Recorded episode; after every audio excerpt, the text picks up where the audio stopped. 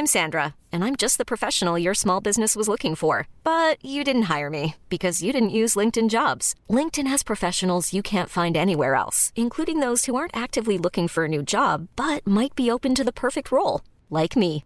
In a given month, over 70% of LinkedIn users don't visit other leading job sites. So if you're not looking on LinkedIn, you'll miss out on great candidates like Sandra. Start hiring professionals like a professional. Post your free job on linkedin.com/achieve today. Impossible d'imaginer que Nicolas Sarkozy, le candidat lui-même, qui, je le rappelle, signe le compte de campagne avant de le remettre à la Commission nationale des comptes de campagne, n'ait pas été au courant à l'époque d'un tel dépassement. On n'est pas euh, dans l'ordre de quelques milliers d'euros. On est sur euh, plusieurs millions d'euros de dépassement. La CNCCFP, elle est là pour faire appliquer des règles qui sont les règles de la campagne présidentielle, dont l'objectif est de faire en sorte que la campagne soit la plus loyale possible. C'est-à-dire que tous les candidats aient le même budget, que leurs déplacements, euh, leurs activités de campagne rentrent dans ce même budget, et c'est important. Bonjour, c'est Anne-Laetitia Béraud. Bienvenue dans Minute Présidentielle, notre nouveau rendez-vous hebdomadaire où on parle d'élections au mandat suprême. De ses coulisses de pouvoir, de discours, d'argent, de réseaux sociaux, de sondages, de violence, mais aussi de ferveur populaire, d'idées, de conquête de l'Élysée. Pour ce deuxième épisode, place à l'argent des présidentielles, de ses règles, de ses scandales, alors que trois des cinq dernières élections présidentielles ont été entachées de soupçons d'irrégularité importantes. 95, campagne d'Édouard Balladur, affaire Karachi, ces fonds occultes issus de ventes d'armement. 2007, campagne de Nicolas Sarkozy, affaire d'un financement libyen révélé par Mediapart. 2012, campagne de Nicolas Sarkozy, affaire Big Malion, ces fausses factures pour masquer les dépassements des frais de campagne du candidat. L'ancien président a été reconnu coupable de financement illégal en septembre 2021. Il a fait appel. Et pourtant, depuis la fin des années 80, les règles sont devenues nombreuses et strictes pour encadrer les campagnes électorales pour le mandat suprême. Loi concernant le financement des partis politiques de 88, 90, 95, des lois pour plafonner les dépenses, pour plus de transparence et de confiance dans la vie politique en 2006, en 2009, en 2013, en 2017. Rappelons enfin que la campagne électorale est financée par un financement public et un financement privé provenant notamment de cotisations aux partis et des dons de personnes privées, des dons qui sont plafonnés. Parmi les grandes règles sur le financement de la campagne, le ou la candidate à la présidentielle doit aujourd'hui tenir un compte de campagne détaillé, géré par un mandataire financier. Ce compte est plafonné à près de 17 millions d'euros pour les candidats au premier tour et 22 millions pour celles et ceux au second tour. Ce compte doit être déposé à la Commission nationale des comptes de campagne et des financements politiques, la CNCCFP. La France est-elle assez outillée pour parer aux fraudes et financements illicites? La Commission des comptes de campagne a-t-elle assez de pouvoir et de moyens on en parle avec Jérôme Grandénon, avocat, spécialiste du droit électoral et du financement des campagnes électorales. Il a notamment mené l'association de financement de la campagne présidentielle de Jacques Chirac en 95 et 2002. Il a été conseiller de l'ancien président.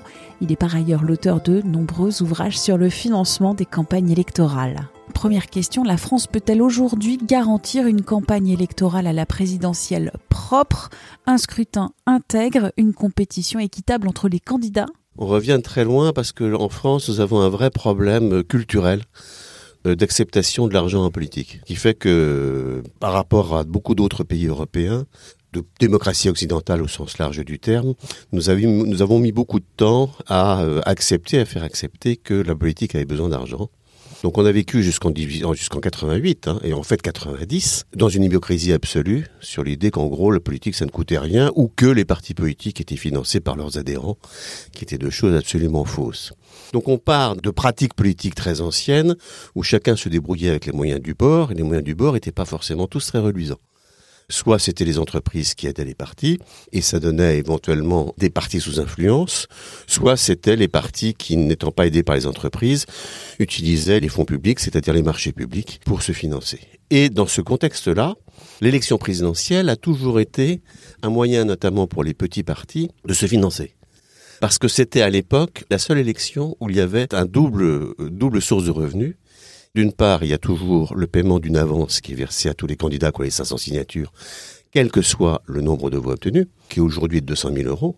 Puis, il y avait aussi une autre source de revenus, les partis surtout d'extrême gauche, qui n'avaient pas de moyens, qui n'avaient pas de collectivité locale, jouaient sur le fait que le remboursement de l'État des affiches et des professions de foi était très généreux, de façon volontaire. Donc le différentiel entre ce que remboursait l'État et ce que ça coûtait vraiment à l'imprimeur permettait à ces petits partis de vivre pendant sept ans, puisqu'à l'époque c'était sept ans. On a un historique d'hypocrisie totale qui aboutit à vraiment des dérives, donc ça met du temps culturellement. Est-ce que la loi, selon vous, aujourd'hui, est assez apte pour euh, courir derrière les éventuels fraudeurs? On a un système qui en fait est aujourd'hui euh, potentiellement, il fonctionne bien par rapport à ce qu'on peut voir dans les autres pays, parce que le contrôle est effectif. La preuve, c'est que quand même les fraudeurs ont été démasqués. Donc non, on a un système qui est, tout à fait satisfaisant de ce côté-là. Soyons clairs, et ça va peut-être choquer beaucoup de vos auditeurs. Aujourd'hui, pour moi, le, plus grand défaut du système pour les présidentielles, c'est que le plafond est légèrement trop bas. Là, on est toujours culturellement dans un problème majeur qui est le, les rapports de la politique et de l'argent en France. Donc, le législateur, quand il a quand il a mis les plafonds, a voulu évidemment laver plus blanc que blanc. Et par rapport à ce que coûte une élection normale, sans faire du tout du somptuaire, aller à 5% près ou 10% près, on a un plafond qui, pour les candidats qui vont au deuxième tour, très tendu. On peut le tenir, on le tient. Je l'ai tenu, euh, donc je sais de quoi je parle, en 2002, en 95 aussi, même si ça a été critiqué.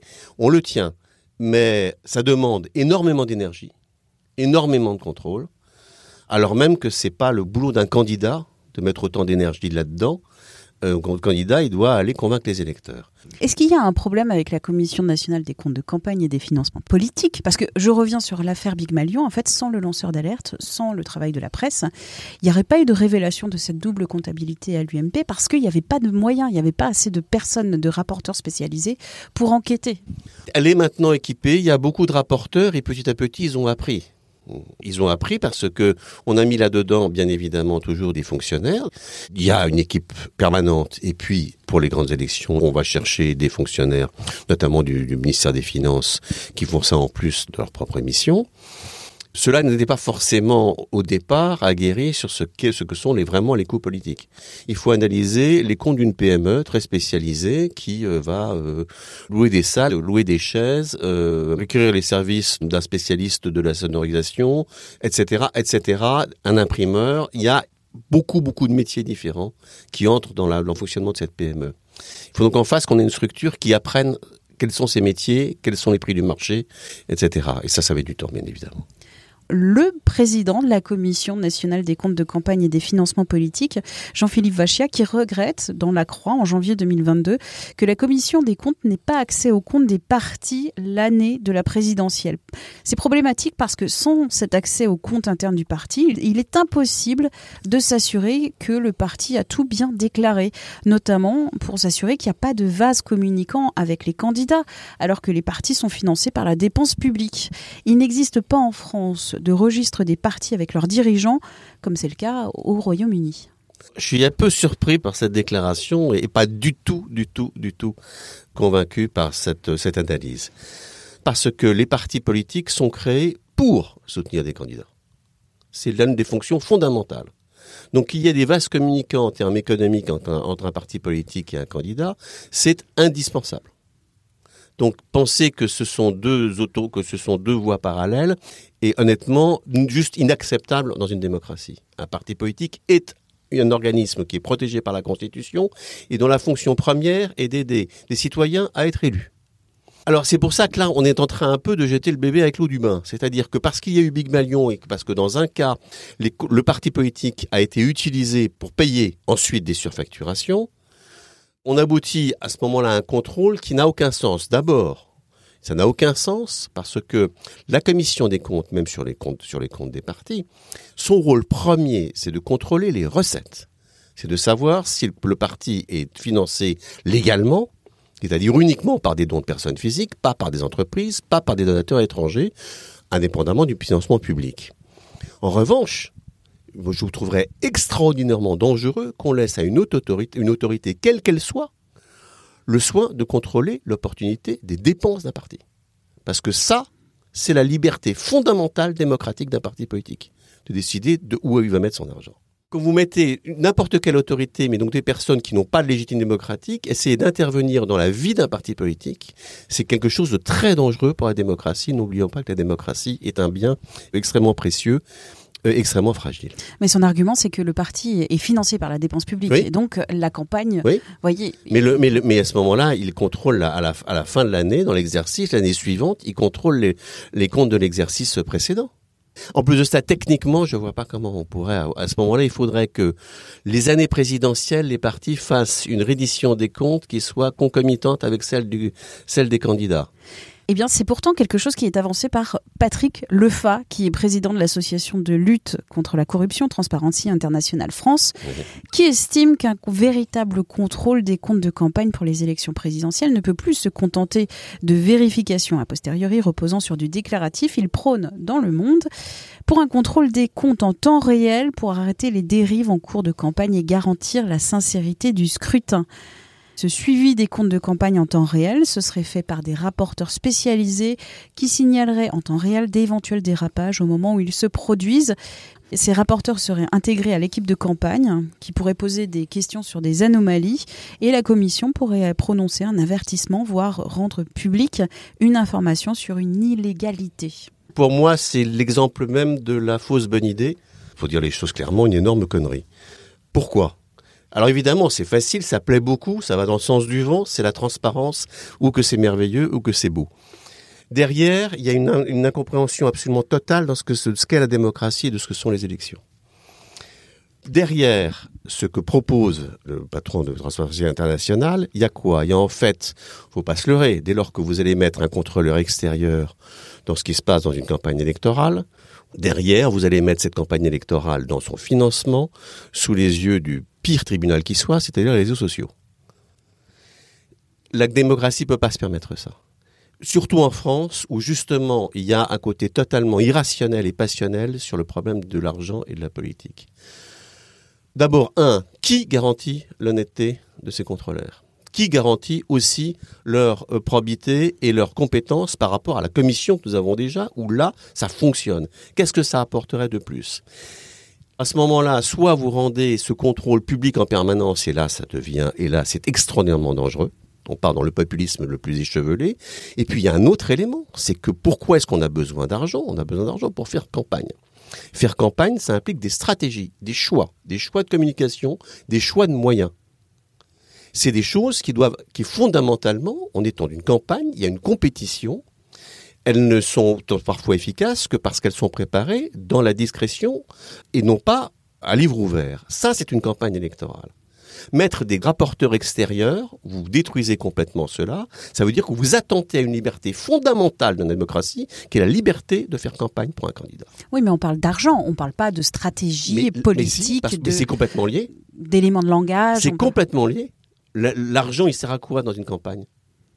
Il sert à communiquer envers les électeurs, à utiliser certains vecteurs et pas d'autres, à utiliser tel niveau de qualité et pas un autre. Tout cela, c'est ça, ce à quoi sert l'argent.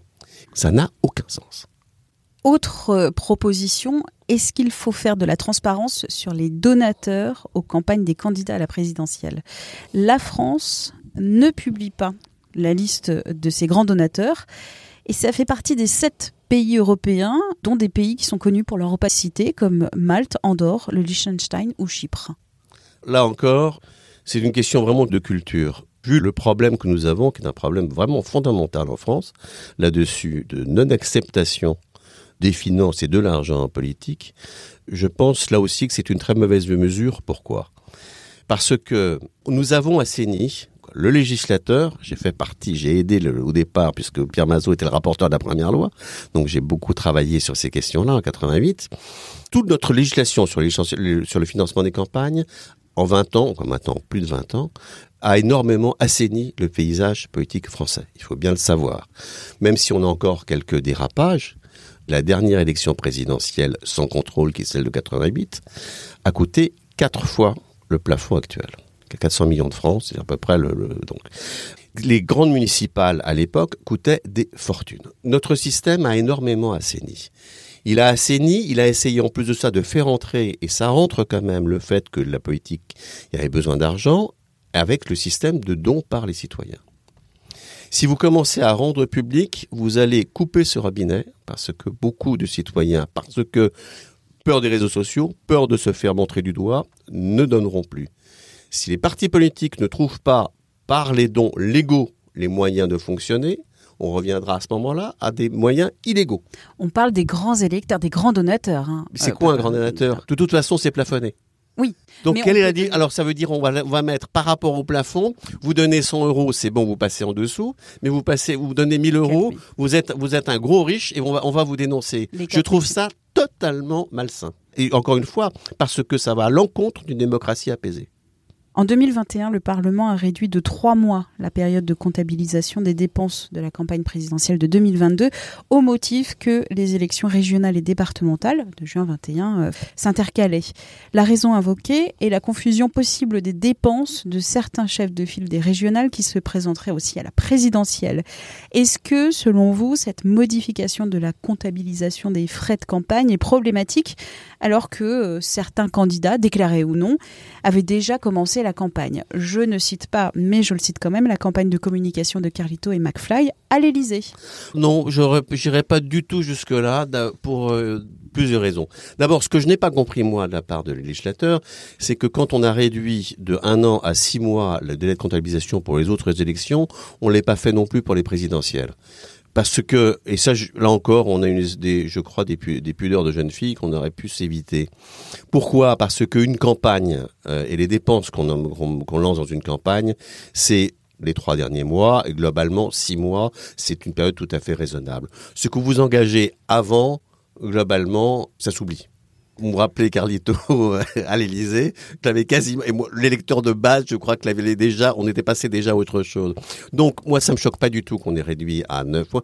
C'est six mois est la bonne période parce que, concrètement, en fait, les dépenses sont engagées dans les trois derniers mois. Hein. Vous regardez tous les comptes de campagne de toutes les présidentielles, ce sont les trois derniers mois qui sont vraiment les, et, et en arithmétique.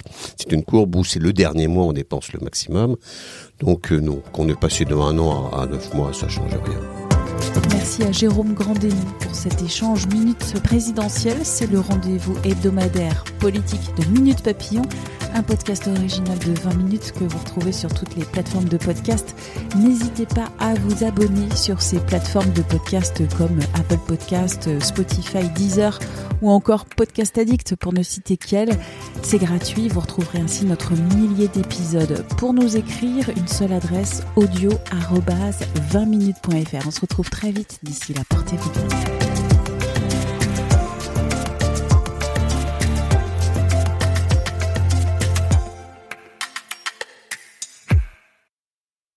On ne va pas se quitter comme ça. Vous avez aimé cet épisode? Sportif, généraliste, sexo ou scientifique, varié mais toujours bien informé. Découvrez les autres podcasts de la rédaction 20 minutes sur votre application d'écoute préférée ou directement sur podcast au pluriel.20minutes.fr. Et merci de nous avoir écoutés.